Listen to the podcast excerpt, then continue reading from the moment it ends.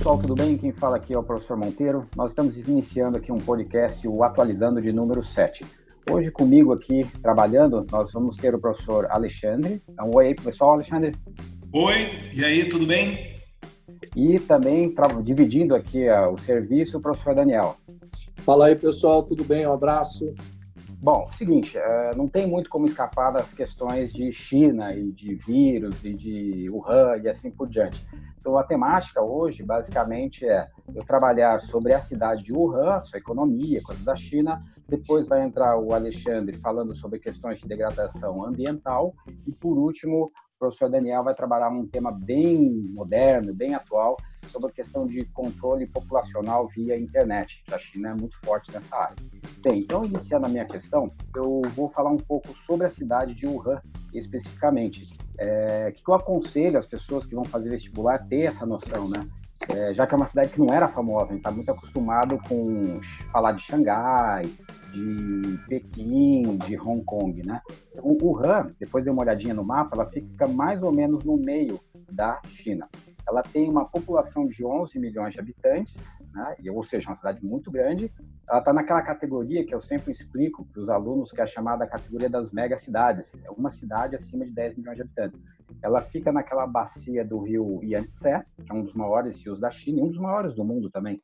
E ela fica perto daquela usina hidrelétrica famosa, que é a usina das Três Gargantas, né? é, que é a maior do mundo, ela rivaliza com a produção de energia com a Itaipu. Né? Então, tendo uma noção espacial da cidade, onde é que fica, já fica bacana a história aqui da nossa explicação. Depois, é, se discutiu muito, e de forma meio no chutômetro, se o coronavírus é uma arma biológica. Então, a gente vai trabalhar aqui algumas questões, né? do primeiro passo, né? Ah, existe uma convenção, que é a Convenção de Genebra, que é de 1925, professores de história falam muito por causa da Segunda Guerra Mundial, então ali já tinha sido proibido ah, a produção de armas químicas, porque ela, elas são bem baratas, são fáceis de produzir, mas ao mesmo tempo elas geram um risco muito grande para a população civil, sendo que a guerra, uma guerra, se é que existe uma guerra normal, ela é para botar o um enfrentamento entre militares, a população não deveria sofrer. Então a arma biológica é muito temida por todos os exércitos, todas as populações e todos os governos. Então, em 1925 já tinha sido proibido. É, contudo, veio o nazismo, Segunda Guerra, uh, infelizmente a Convenção de Genebra, muitos países passaram por cima dela. A última vez que teve uma guerra que houve mesmo, mesmo uso de armas biológicas, foi bem no finalzinho da Segunda Guerra, quando o Japão bombardeava a China, é, dentro dos aviões eles jogavam como se fossem potes de barro, né? Potes tipo, de armazenamento de água, com pulgas que continuam, continham né, a peste bubônica. E aí foi passando como se fosse uma peste negra no, na região da Manchúria, ali, que é o norte da China. A partir dali, se discutiu muito evitar esse uso de técnica, né? Como eu comentei, porque o, todo mundo vai pagar o pato, né? O civil também. Aí na década de 70, em 1972, tem o um Tratado de Não Proliferação de Armas, que aí vai criar o quê? Uma normativa internacional para os países não estocarem, não utilizarem e não produzirem. Mas qual que é o problema hoje? É que permite que os países continuem estudando as armas químicas. Então, várias unidades militares dos países, inclusive do Brasil, têm batalhões militares para estudo de armas biológicas, né? E aí é difícil de você controlar, não tem dentro desse tratado uma, uma penalização forte para que o país se acabe utilizando. E aí todo esse buchicho de é arma biológica, não é? É porque a cidade de Wuhan ela tem uma grande universidade na área de biologia, na né? área de biomedicina. E quando teve aquele surto em 2002, 2004 da H1N1, é, foi ali que eles fizeram os estudos da SARS pelas Forças Armadas Chinesas e também pela essa universidade da China. Aí muita gente criou aquelas teorias conspiratórias que foi a partir dali que surgiu a, a doença como uma arma biológica, mas é, acredito que isso seja uma meio que besteira, porque se a China criasse a arma e soltasse no seu próprio país, está quebrando a economia deles, né? E outros já falam, não, mas foi os Estados Unidos que criou a arma biológica para jogar na China. Também não tem menor noção isso, já que o próprio Estados Unidos hoje é o país que tem o maior número de casos, né? Monteiro, tá, tá te ouvindo aqui, né? E tem uma questão aqui que enfim, não, não sei se ela já está resolvida e tal, mas eu vou perguntar assim, que é a seguinte: fala-se muito que é, uma versão é essa que você está nos explicando, né? Se teria uma arma biológica, se não seria, e a outra versão é a de que a doença teria se propagado por conta dos hábitos alimentares dos chineses. Né? E aí, exatamente por conta disso, é que acabou né, a doença passando para os seres humanos. Existe alguma, algum fundamento nisso, Monteiro? Daniel, acredito que vai para esse caminho mesmo. Por quê? Vamos ter que fazer uma análise aqui dos hábitos alimentares chineses, né? Temos que pensar que eles sempre tiveram uma população grande na China, né? desde a Idade Média, a Idade Moderna, e hoje eles estão com 1 bilhão e 500 milhões de habitantes, praticamente. Na China, comer proteína animal é uma coisa meio de luxo. Enquanto a gente come churrasco aqui para dar com pau, lá eles nem sabem o que é isso, né? Então eles têm uma cultura de comer pouca carne, a carne ser muito cara. Também eles têm um histórico de ter passado muita fome na história deles, com as guerras, Primeira Guerra, Segunda Guerra, na época da revolução lá do Mao Tse Tung também, muita gente morreu de fome. Então eles são menos criteriosos para comer qualquer tipo de alimento, coisa que às vezes aqui no, no Ocidente a gente fala não, temos normas é, fitossanitárias mais rígidas, lá não tem muito disso não. Uma outra coisa curiosa também que eu estava lendo, que apesar da China estar tá enriquecendo muito, o uso de geladeiras, máquinas de geladeira, é uma coisa meio recente para eles, né? Eles acreditam muito na questão de você ir na feira pública, comprar um animal vivo, sacrificar ele na hora ali e consumir. Então, para a gente, isso seria, no nosso ponto de vista ocidental, comprar um peixinho na feira, comprar um, sei lá, uma galinha, né? Até as feiras antigas do Brasil faziam isso, é capaz, né? Matar a galinha na hora mas lá eles acabam meio que comendo qualquer coisa que aparecer. Então eles até acreditam que talvez, né, o morcego tenha passado esse é, o vírus para um animal silvestre ou de uso residencial, comercial e daí passou para o ser humano. E aí é que vem essa discussão hoje de meio ambiente, né? E é aí, o Monteiro, que eu quero fazer uma, uma observação aqui. Olha só que curioso, recentemente o, a líder do Programa das Nações Unidas para o Meio Ambiente, NUMA, é, disse que essa pandemia de coronavírus ela é um reflexo da degradação ambiental. Porque é, o que, que acontece?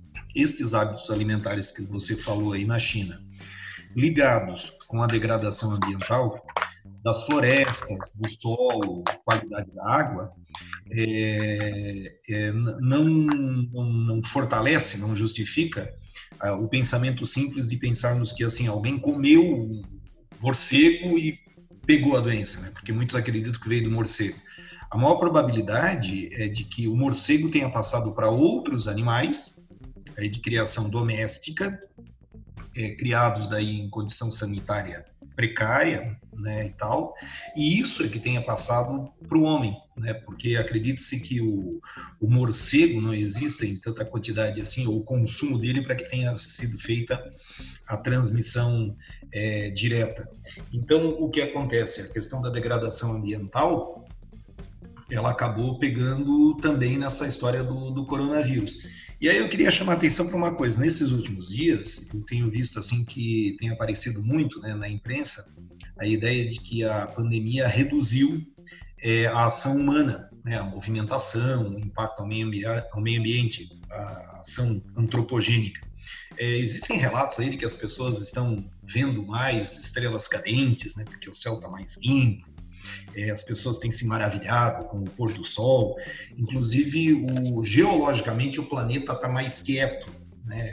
Erroneamente, isso não quer indicar, não indica que é, o planeta, as placas tectônicas e tal, estejam se movendo menos.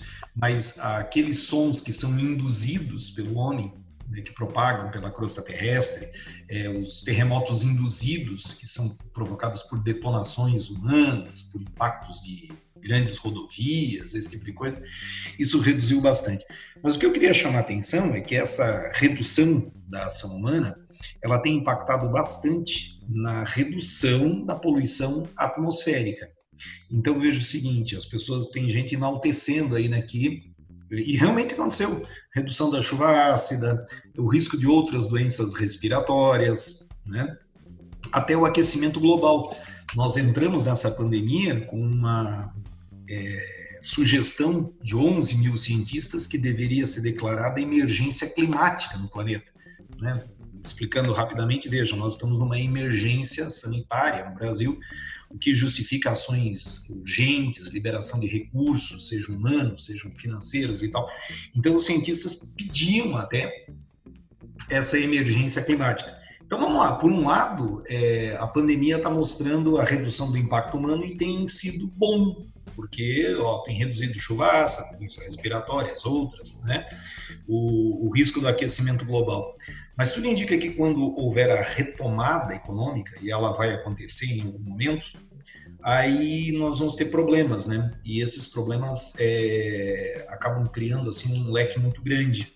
Eu destacaria aqui assim, ó, haverá uma retomada de produção né, para repor estoques, para coisas que estragaram terão que ser repostas, as pessoas vão consumir, enfim, haverá uma retomada de produção. Haverá uma retomada violenta da questão das viagens, que consomem combustível fóssil. Essas viagens para distribuir as mercadorias, né? É, pessoas vão visitar os seus entes queridos, viagens e negócio, todo, todo um turismo que está é, estacionado e vai né, voltar. Então, isso vai gerar poluição. Outra coisa é a preocupação com a manutenção das frotas e das fábricas. Porque, veja, máquinas obsoletas que eventualmente seriam descartadas, ou seriam substituídas, ou modernizadas, provavelmente ficarão para depois. Isso também com a frota de automóveis, o que leva né, a mais é, poluição. Outra preocupação grande é o baixo investimento em novas fontes de energia. Né? O carro elétrico, até entrarmos aí na, na pandemia, era visto como uma tendência rápida, né? e agora talvez fique né, para depois, por essa retomada. E eu queria chamar a atenção em uma outra coisa, né? é que, note só, além desses riscos da retomada econômica poluir mais, é, nós temos problemas com a própria previsão do tempo né, e do clima porque muitas vezes achamos que o, a previsão do tempo é feita assim por estações meteorológicas e satélites, né? Mas boa parte das informações vem dos aviões que cobrem grandes rotas, que agora estão há dias sem cobrir, de navios que cobrem grandes rotas, né? Provavelmente vai diminuir o investimento em pesquisa, né? Na divulgação disso também, né? Então, resumindo a coisa, nós vamos ter uma retomada econômica que provavelmente vai poluir mais, sem contar que haverá um sentimento, como nós conversávamos nos bastidores, né, de um salve-se quem puder. Né? Ações poluidoras serão toleradas em justificar a retomada econômica. Então, os desafios ambientais que agora parece que né, são tranquilos, mas a coisa vai ficar realmente chamando bastante atenção. É isso aí, Monteiro. Ok. Obrigado aí pela explicação, Alexandre. É, agora vamos passar para o professor Daniel. É, Daniel, seguinte, uh, tem uma discussão eterna sobre o sistema de governo chinês, que ele, ele, é um socialismo e capitalismo ao mesmo tempo, né? E o governo sempre fala que tem eleições a cada 10 anos, mais ou menos, só que isso é um monopartido, então caracteriza uma ditadura. Tem todo esse estresse é, do mundo vendo a China. Uma das discussões que estão tendo ultimamente é o controle excessivo do Estado chinês com a população, inclusive com as informações, né? A gente não vai descobrir isso tão cedo se o governo da China segurou de propósito as informações do vírus ou tinha medo de quebrar a economia chinesa, falando para o mundo, alguma coisa assim do gênero. O que você poderia agregar aqui nessa discussão sobre essas informações, o controle do Estado chinês sobre a população? Pois é, Monteiro, essa é uma questão muito interessante e seguindo aí um pouco a conversa do Alexandre, né, sobre desdobramentos dessa pandemia. É, por um lado, né, vocês é, devem lembrar, é, quando a China construiu lá um hospital para mil pessoas em dez dias, falou-se muito dessa eficácia da China, né? eficácia, China isso, China aquilo, e extrapolando agora um pouquinho, não só eu vou voltar à China, Monteiro, mas extrapolando um pouquinho para os países asiáticos de uma maneira geral, né? que são todos países é, tirando o Japão e a Coreia, são países que têm regimes mais ou menos assim autoritários também, como é caso de Singapura, é, Hong Kong, né, que é um enclave ali chinês muito mal, ali a coisa ali muito mal resolvida, né? Tanto é Taiwan que até também, a né? pandemia é Taiwan, né? até a pandemia, o, o assunto era Hong Kong, lembra? As manifestações dos estudantes, etc. Enfim, nesses países todos, é, adotaram-se políticas muito eficazes de controle da pandemia. Isso chamou a atenção. Eu vou dar alguns números, que são números é, do dia 22 de março, ok? 22 de março. Lógico, passaram-se vários dias, mas são números bem impressionantes. Taiwan, por exemplo, em 22 de março, tinha 108 casos. Hong Kong tinha 103 casos. A Alemanha, embora o, a, a, os primeiros casos tenham surgido depois, na mesma data ela já tinha 19 mil casos. E a Espanha, 19.980 casos na mesma data. Embora os primeiros casos na Alemanha e a Espanha tivessem surgido depois. Isso chama muita atenção. Né? O, será que é o regime político que é favorável? Será que é isso que, que é bom, né? entre aspas? Né? Não sei se vocês lembram, num outro atualizando, a gente discutiu essa temática. A resposta é não. O autoritarismo não é um fator que faz com que se responda de maneira mais eficaz às, eh, a eventos dessa natureza, catástrofes, pandemias ou qualquer outro tipo de, né, de, de cataclismo. Então fica a pergunta: o que está acontecendo na Ásia em relação à Europa, o resto do mundo? É, é, e aí vem um ponto que eu queria aí propor aí para a gente conversar, que é a questão da vigilância digital. Quer dizer, é isso que você falou aí, Monteiro, quanto que os chineses, mas também coreanos, também Singapura, também Hong Kong, também Taiwan, é, vem avançando de maneira realmente bastante surpreendente nesse controle digital. A China hoje, só para dar um número, a China hoje ela tem, gente, 200 milhões de câmeras de vigilância. Pensa isso, você falou que a China tem um bilhão e meio de habitantes, 200 milhões de câmeras de vigilância, né? E não são câmeras assim daquelas que a gente vê nos filmes policiais, que o cara pega a fita, né? Vai rebobinando, né? Não, são câmeras de reconhecimento facial. Então, são câmeras que elas conseguem, inclusive as mais modernas, perceber até pequenos sinais do rosto de uma pessoa. Identificações realmente muito precisas de cada uma delas.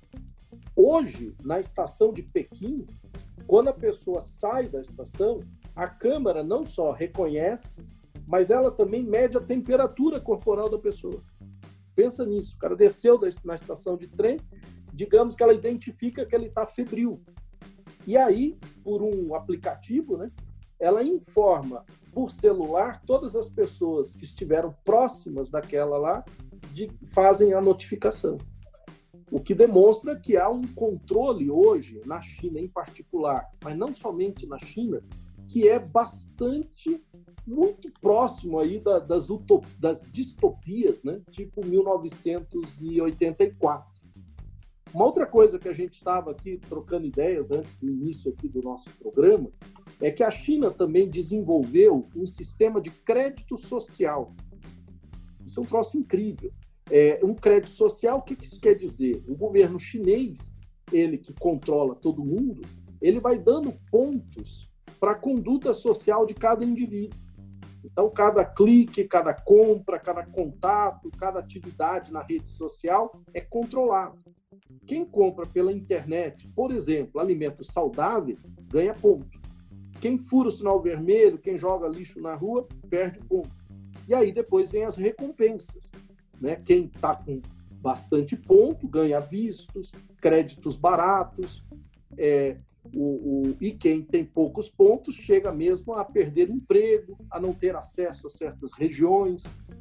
Enfim, a China faz um controle já há bastante tempo. E aí que vem a pergunta. Né? Em momentos de pandemia, isso funciona bem. Em momentos normais, parece aterrorizante.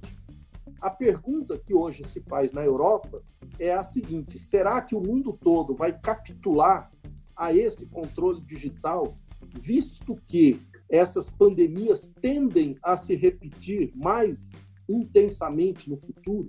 Essa é uma questão. Eu até vou passar, Monteiro, queria ver a tua opinião, Alexandre, se puder comentar também.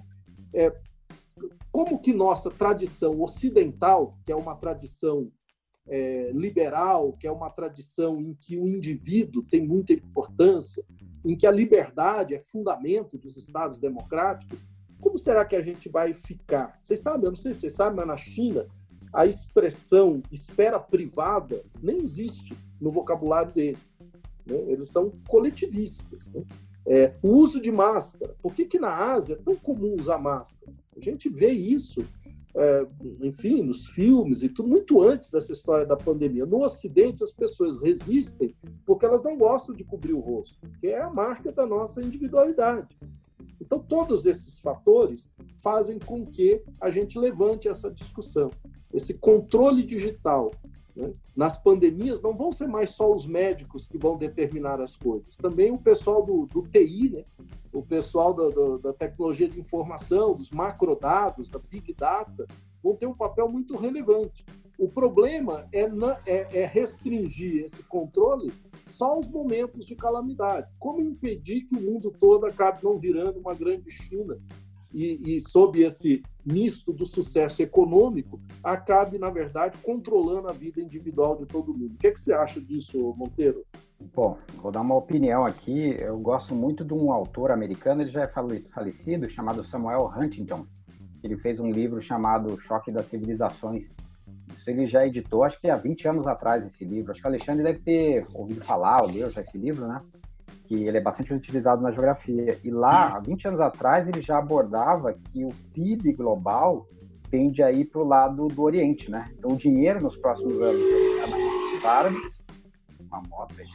A grana vai ficar na mão dos árabes, da Índia e dos tigres asiáticos, China. E onde tem dinheiro, tem poder, né? E como a China hoje é o maior gerador desses sistemas de controle populacional, eu acho que o Ocidente, apesar dessa cultura liberal, ele tende a meio que perder força na, na, política internacional nos próximos anos e meio que aceitando até esses sites, aplicativos, sites e redes sociais, eles têm as deles lá, né? Na China, na, na Rússia também tem as próprias redes sociais, na, no Oriente Médio. Eu acho que vai continuar, sendo meio pessimista, assim, né? Vai continuar esse controle do Estado digital e o Ocidente vai meio que se moldar a isso. Talvez não numa escala tão agressiva quanto a do, da China, né? Eu estava lendo esses dias que os ingleses já estão meio que querendo comprar essas tecnologias chinesas de controle de população. Há um ano atrás, eu fui no aeroporto de Guarulhos Aí quando tem que passar na, na, no controle de passaporte, já é automático, né? Tem uma câmera lá, tira a foto do teu rosto, se enfia o passaporte na catraca, ali já disse se você pode sair do país, não pode. Então, eu acho que a gente vai seguir esse caminho de controle estatal, mas acho que não tão de não tão forma agressiva, né? Já que a liberdade de, é meio que uma commodity do Ocidente, né? Pois é, deixa eu só dar um pitaco para você ver como a discussão, né? Dá um pitaco porque eu vou puxar a brasa para minha sardinha, Sim, claro, né? a discussão, claro. da, discussão da filosofia, né? Você vê como a, a, a, questão filosófica, que é, como você disse, esse, essa commodity do Ocidente, esse, esse, esse fundamento da própria personalidade ocidental, né? que é a ideia do individualismo, da liberdade, ela vai voltar a, a ser tema de discussões. Né? É, um, um, elemento é, para dar mais pimenta nessa conversa, Monteiro, Alexandre, é a, a disputa pelo mercado de 5G, né? Que você Sim. tem exatamente aí Ocidente e Oriente é, é, nessa disputa, porque isso tudo vai fazer com que essa revolução digital se torne assim ainda mais intensa, né? Internet das coisas, inteligência artificial, tudo isso é, é, aditivado pelo, pelo 5G. E hoje tem uma empresa chinesa, que é hoje quem mais controla essa tecnologia, e os Estados Unidos, nesse momento, tentando aí dar uma controlada nessa expansão. Então, são questões aí que eu acho que a gente até em outro momento podia, a gente podia retomar e analisar ah, mais dá, verticalmente. Aí, né? Dá pra fazer um podcast só disso, né? Pois então. Não, eu, eu só estou pensando aqui, assim, eu acho que é uma grande preocupação que nós precisamos ter com isso tudo, mas é, sempre observar, assim, né, veja, é, aqui no Ocidente, eu, eu, eu também concordo com, com o Monteiro, que, e claro com o Daniel, que a gente sempre teve essa coisa da, da, da privacidade, uma, uma, preservação maior, né? É, por exemplo, em São Paulo, eles, é, ontem, pelo menos na, entrevista coletiva lá, não foi negado que a ontem ou anteontem que eu vi que a prefeitura ela está tendo acesso à movimentação dos celulares, mas ela tem apenas assim se a pessoa se deslocou para um lado e para o outro e sempre recebe isso no dia seguinte. Então não acompanha né, os passos da pessoa ali exatamente com quem ela trocou dados, aquela coisa toda. Mas veja, é, se a pessoa está sendo monitorada e ela, como o Daniel falou ali, ela foi avaliada a sua temperatura e os que estavam próximos recebem um aviso, tem um lado muito bom disso, né? Hoje tem mulheres, por exemplo, que têm aplicativos que, por exemplo, se o, o agressor se aproximar dela, ela fica sabendo, avisa a polícia, ela pode. Então nós vamos ter coisa boa e coisa ruim daqui para frente, né? O risco é esse esse véu né, controle se espalhar cada vez mais. É essa que eu vejo que vai ser a nossa grande discussão daqui para frente. Pois é, Alexandre, exatamente isso. Só para concluir a minha, minha fala, esse, esse, esse ponto que você colocou é fundamental, porque é aí que eu acho que a gente precisa reforçar os nossos princípios democráticos. Porque aí é que vem a questão que me parece tão importante, a gente ter muito claro qual é o limite dessa intervenção tecnológica. É evidente que ela tem muitos benefícios, como dois exemplos, né? essa questão de, de, de a pessoa se preservar, a questão da violência, é, tudo isso é muito importante. A questão é até onde isso pode avançar sobre os princípios os fundamentos da liberdade, do indivíduo. Por isso, quando as pessoas falam assim, ah, tem que diminuir o ensino das humanas nas escolas, porque isso não é útil, é, não, não é por, por, sermos professores de humanas, né? é pelo fato de que é nesse momento que esses fundamentos teriam que ser ainda mais trabalhados, mais ensinados, principalmente para os jovens, sob pena de a gente ficar nesse delírio do, do, da tecnologia, que traz benefícios, é lógico, mas esconde esses perigos aí. Ok, é, é, da minha parte seria isso aí, viu, Monteiro? Tá bom, ok. Pessoal, agradeço a atenção de vocês. Nós estamos aqui terminando esse podcast. Né? É, fiquem ligados nas próximas edições. Muito obrigado a todos. Saúde, cuidado aí com, as, com sair, não sair de casa, tome bastante água, faça exercício dentro de casa. Tome, torne sua vida, dentro do possível, mais normal, né? Um abraço a todos. Vou passar aqui a voz para o professor Alexandre para dar um tchau. Tchau, tchau, até a próxima. E para o professor Daniel. Tchau e lembrar que nós estamos isolados, né? Cada um está na sua casa, é só para deixar bem claro isso, que esse podcast foi feito via remotamente. Um abraço a todos. Ok, obrigado, até logo e até a próxima.